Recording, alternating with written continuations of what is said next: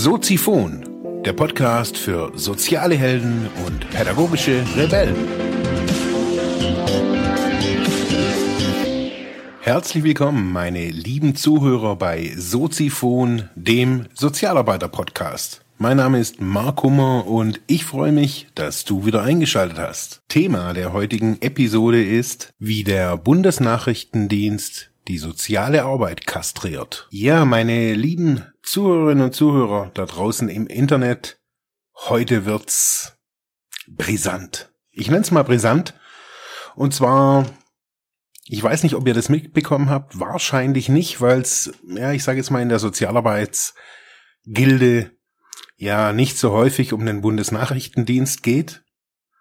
Aber würde, ich, ich würde euch gerne ja kurz näher bringen, was sich auf verschiedenen Internetseiten, Blogs im Internet ja zurzeit alles so tut und was das mit der Profession soziale Arbeit zu tun hat.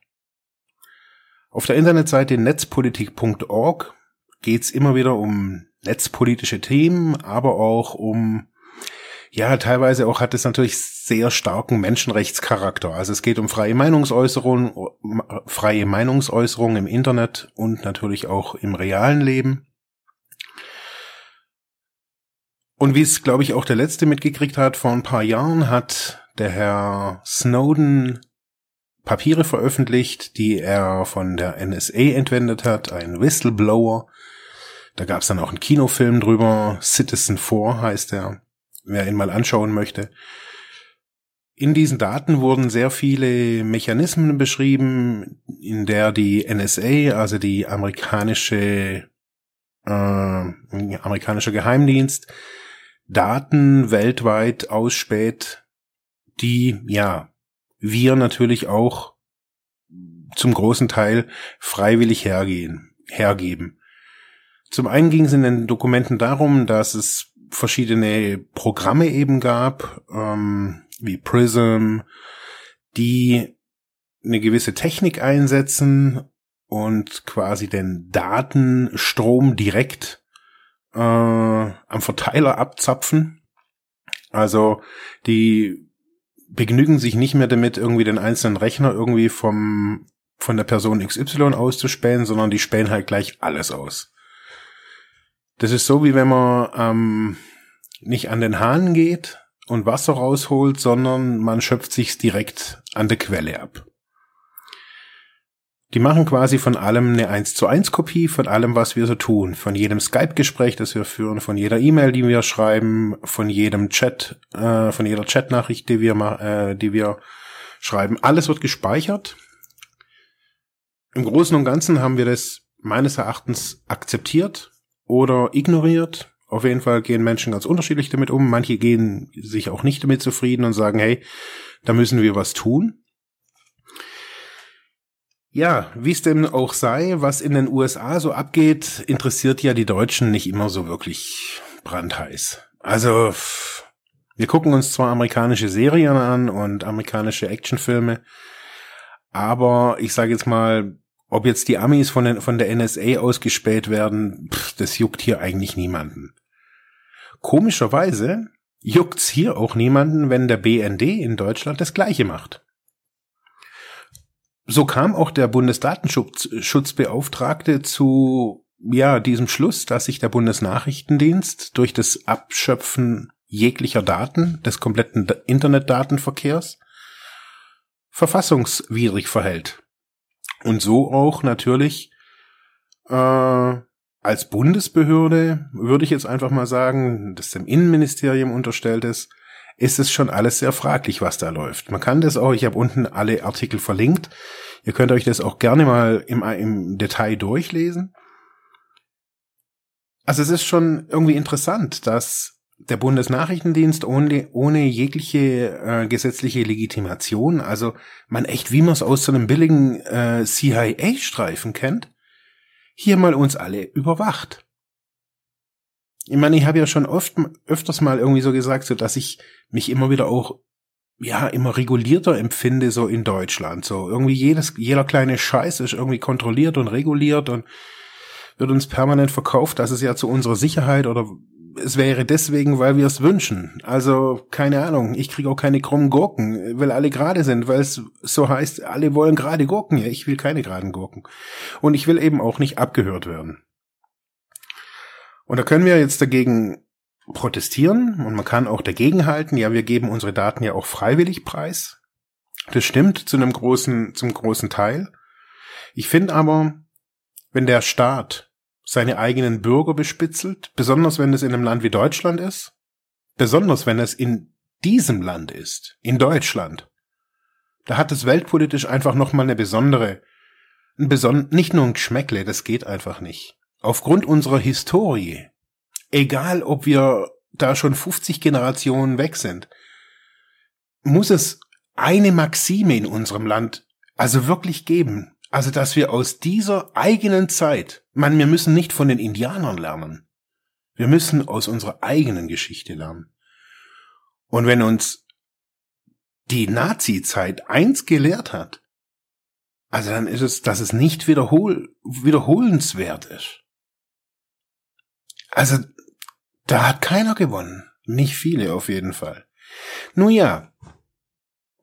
Jetzt sind wir natürlich auf die Straßen gegangen und viele haben sich aufgeregt. Ähm, verschiedene, zum Beispiel der, der ehemalige Präsident vom äh, Bundesverfassungsgericht hat sich aufgeregt, weil zum Beispiel ganze Internetknoten, also der DE6 oder CIX, ich weiß gar nicht, wie man das ausspricht, ja, wird irgendwie komplett abgesaugt, abkopiert.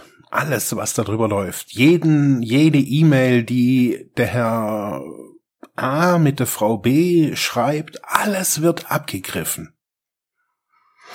Und natürlich sitzt da nicht irgendwie ein Fachinformatiker mit Hauptschulabschluss und guckt sich das ganze Zeugs dann irgendwie irgendwo im tiefsten Hinterbayern irgendwie an. Das wird computertechnisch ausgewertet. Natürlich wird vieles nicht gebraucht und natürlich sind die Surfgewohnheiten von der Petra S aus B vielleicht unwichtig. Aber ich find's halt irgendwie schwierig, wenn das der eigene Staat tut. Ich fühle mich da irgendwie nicht so richtig gut. Und das, da, über das mögen wir noch alles hinwegsehen, über unsere eigenen Rechte. Wir können sie ja, wir sind ja Herr unserer, unserer geistigen Verfassung und können ja freiwillig unsere Rechte auf freie Meinungsäußerung, auf Privatsphäre, auf Unverletzlichkeit der Wohnung, das alles können wir ja aufgeben, weil wir das wollen, weil wir denken, vielleicht, okay, keine Ahnung. Ich weiß nicht, warum er das aufgeben wollte. Ich möchte es nicht aufgeben, weil ich glaube, dass ganz viele Menschen da genau dafür gestorben sind, dass wir das heute auch irgendwie haben, dass Menschen gekämpft haben und keine Ahnung. Freiheit ist ein erkämpftes Gut in unserer Geschichte. Und wir sollten das alles nicht so leichtfertig aufs, aufs Spiel setzen oder gutgläubig. Na, okay, aber es mag ja sein, dass es vielleicht einem höheren Zweck dient, den wir alle noch gar nicht so kennen. Jetzt ist aber ein anderes Problem, und zwar die SPD. Die Roten, die Sozialen quasi, die, die vom, vom Volk kommen, die Arbeiterpartei. Die Stimme der Arbeiter, sozusagen. Da präsentiert die SPD-Fraktion SPD, äh, präsentiert ein Gesetzesentwurf, ein BND-Gesetz, um diesen bösen Nachrichtendienst, dieses Ungeheuer im eigenen Hause, das ja irgendwie, naja, da sitzen halt irgendwie die Schlapphüte. Die Schlapphüte, die, die sind jetzt irgendwie Terror, Angst, äh, überall Unsicherheit und oh, jetzt werden irgendwie alle in Bad Aibling kommen jetzt irgendwie alle, keine Ahnung, kramen ihren Trenchcoat wieder hervor. bei aller Bedrohung und ich glaube, wir, wir kennen so als, als normale Bürger kennen wir vielleicht viele Bedrohungen auch gar nicht, die tagtäglich auf unser Land irgendwie ein, einschlagen. So kann ich mir das auf jeden Fall mal so vorstellen. Aber trotz alledem darf das kein Selbstläufer sein. Besonders, wenn wir uns anschauen, was durch dieses von, den, von der SPD auf den Weg gebrachte BND-Gesetz bewirkt. Zum einen bewirkt es eins. Abhören im Inland ist dann legal. Das, was der BND bisher illegal gemacht hat und wofür sie jetzt vielleicht auch irgendwie einen draufkriegen und einer nimmt den Hut, den Schlapphut mit heim und ist halt dann kein BND-Mensch mehr oder was weiß ich was, auch immer. Wir wissen es nicht. Das ist so eine, eine Schattenwelt. Die BND und MAD-Geschichte, also die ganzen Geheimdienstjungs, so, das ist so alles irgendwie so ein bisschen pff, eine andere, eine andere Welt. Die hat mit Lidl und Norma und unseren normalen Problemen auf der Straße nichts zu tun. Auf jeden Fall heißt es, Abhören im Inland ist legal, darf gemacht werden.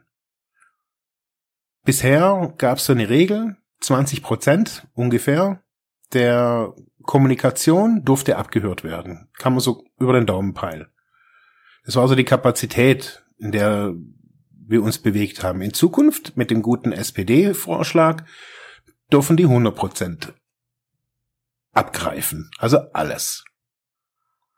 Auch die Gründe, warum abgehört wird. Also warum wir nicht nur eh alles abhören, sondern dann auch speziellen vielleicht noch ganz viel, viel, viel, viel mehr. Terror, natürlich, Terror, früher Gefahr, frühere Gefahr. Wir erinnern uns vielleicht an den Film Minority Report von Tom Cruise. Da gab's das Department für Pre-Crime. Da wurden die Leute schon verhaftet, bevor sie, bevor sie was gemacht haben. Hm, ich weiß nicht, ob wir da irgendwie in die Richtung kommen. Nun ja, Metadaten dürfen gespeichert und an die NSA weitergegeben werden. Das finden wir ganz spitze. Natürlich will keiner irgendwie ein Flugzeug hier irgendwie in Ravensburg im Hochhaus haben. Ganz klar. Will niemand. Man, da ist die schulpsychologische Beratungsstelle im einzigen Hochhaus in Ravensburg. Da soll niemand reinfliegen und das in die Luft jagen. Allgemein wollen wir natürlich auch kein Terror. Aber welchen Preis bezahlen wir für dieses dumme Abnicken, was wir hier die ganze Zeit tun? Es gibt immer weniger Kontrolle dieser dieser Institution wie das Bundesnachrichten, wie den Bundesnachrichtendienst. Und für uns als, als Profession soziale Arbeit hat es einen ganz wesentlichen Grund. Und zwar, wir sind die Vertreter, die sich immer damit brüsten, ein Vertreter der, einer Menschenrechtsprofession zu sein. Wir haben einen ethischen Code. Wir haben sogar besondere Gesetzes, äh, ja, Gesetzeslagen für uns, für unsere Tätigkeit als Sozialarbeiter, die sind schon so wie bei einem Pfarrer, bei einem Rechtsanwalt und, und, und, und, und. Also Diskretion ist ganz oberst, ganz, ganz, ganz oben. Wieso? Das hat einen ganz einfachen Grund, weil mit den Leuten, mit denen wir zusammenarbeiten, ist Kommunikation und alles mögliche, ganz alles sensibel. Und Vertrauensverhältnisse. Und wenn ich jetzt aber weiß, dass hier der Agent XY in Bad Aibling meinen ganzen Senf sowieso abhört.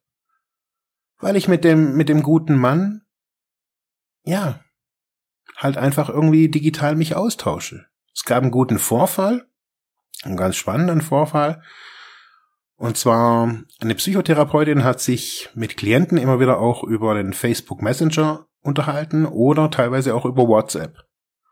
Und komischerweise bekamen dann alle Klienten von dieser Psychotherapeutin Freundschaftsanfragen von untereinander, obwohl die sich gar nicht kannten. Wieso war das so? Aus dem einfachen Grund, diese Datenübertragung von WhatsApp und Facebook, klare Übereinstimmung, haben wir gesagt, ey, die sind zusammen, die sind zusammen, hey, die sollen sich jetzt auch befreunden. Und da war natürlich nicht ersichtlich, dass es ein geschütztes, eine geschützte Kommunikation eigentlich bedarf. Und wenn ich jetzt aber auch noch weiß, hey, ich, okay, ich mache jetzt hier Sendung und sag, hey, setzt alle den Tox Messenger ein. Total sicher, Linux, bla bla bla, yeah. Aber wenn ich eh weiß, dass der ganze Case doch sowieso alles abgefiltert wird. Also wo ist das Vertrauensverhältnis? Wenn alles digitaler wird, wenn alles zunehmend, also besonders auch die Kommunikation digitaler wird.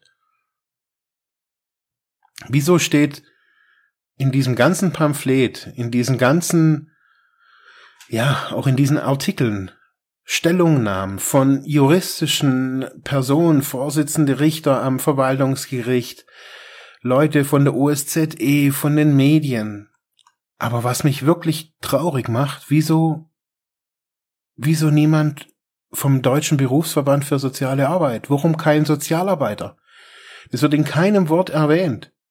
Amnesty International, natürlich. Der Deutsche Anwaltsverein, also bitte. Und natürlich kann man jetzt rufen, ja klar, Mark, mach's doch du. Nein. Wir müssen uns das alle fragen, wieso wir uns da nicht aufregen. Ich meine, ich spreche das hier in dem Podcast jetzt an. So geht es nicht. So kann das nicht weitergehen. Wenn der BND uns alle abhört, wo ist unser schönes Trippelmandat? Die, oder, oder, oder, ey, was wir uns da immer alle schön daherreden. Unsere eigene Regierung kastriert uns da. Kastriert uns als Sozialarbeiter, nimmt uns alles, worauf wir uns permanent berufen. Nicht nur die Methoden, sondern das Grundlegendste. Wir werden abgehört. Bei allem, was wir tun. Hm. Wir sollten uns überlegen, ob wir in dieser Welt leben wollen, mit diesen Regierungsmechanismen leben wollen. Oder ob wir wieder, ja, noch ein Gremium brauchen, das das Gremium kontrolliert. Wir sollten uns überlegen, was wir da wählen, wen wir da wählen und was sie uns permanent irgendwie auch versprechen. Danke fürs Zuhören. Wir hören uns morgen wieder. Ja, das war's für heute mit diesem Thema. Ich hoffe, ich konnte dir weiterhelfen, vielleicht Denkanstöße geben oder sogar ein bisschen inspirieren. Ich würde mich freuen, wenn du Soziphon weiter unterstützt, indem du weiter zuhörst, mich auf iTunes bewertest, Kommentare schreibst oder diese Episode per PayPal oder Flatter finanziell unterstützt. Dankeschön.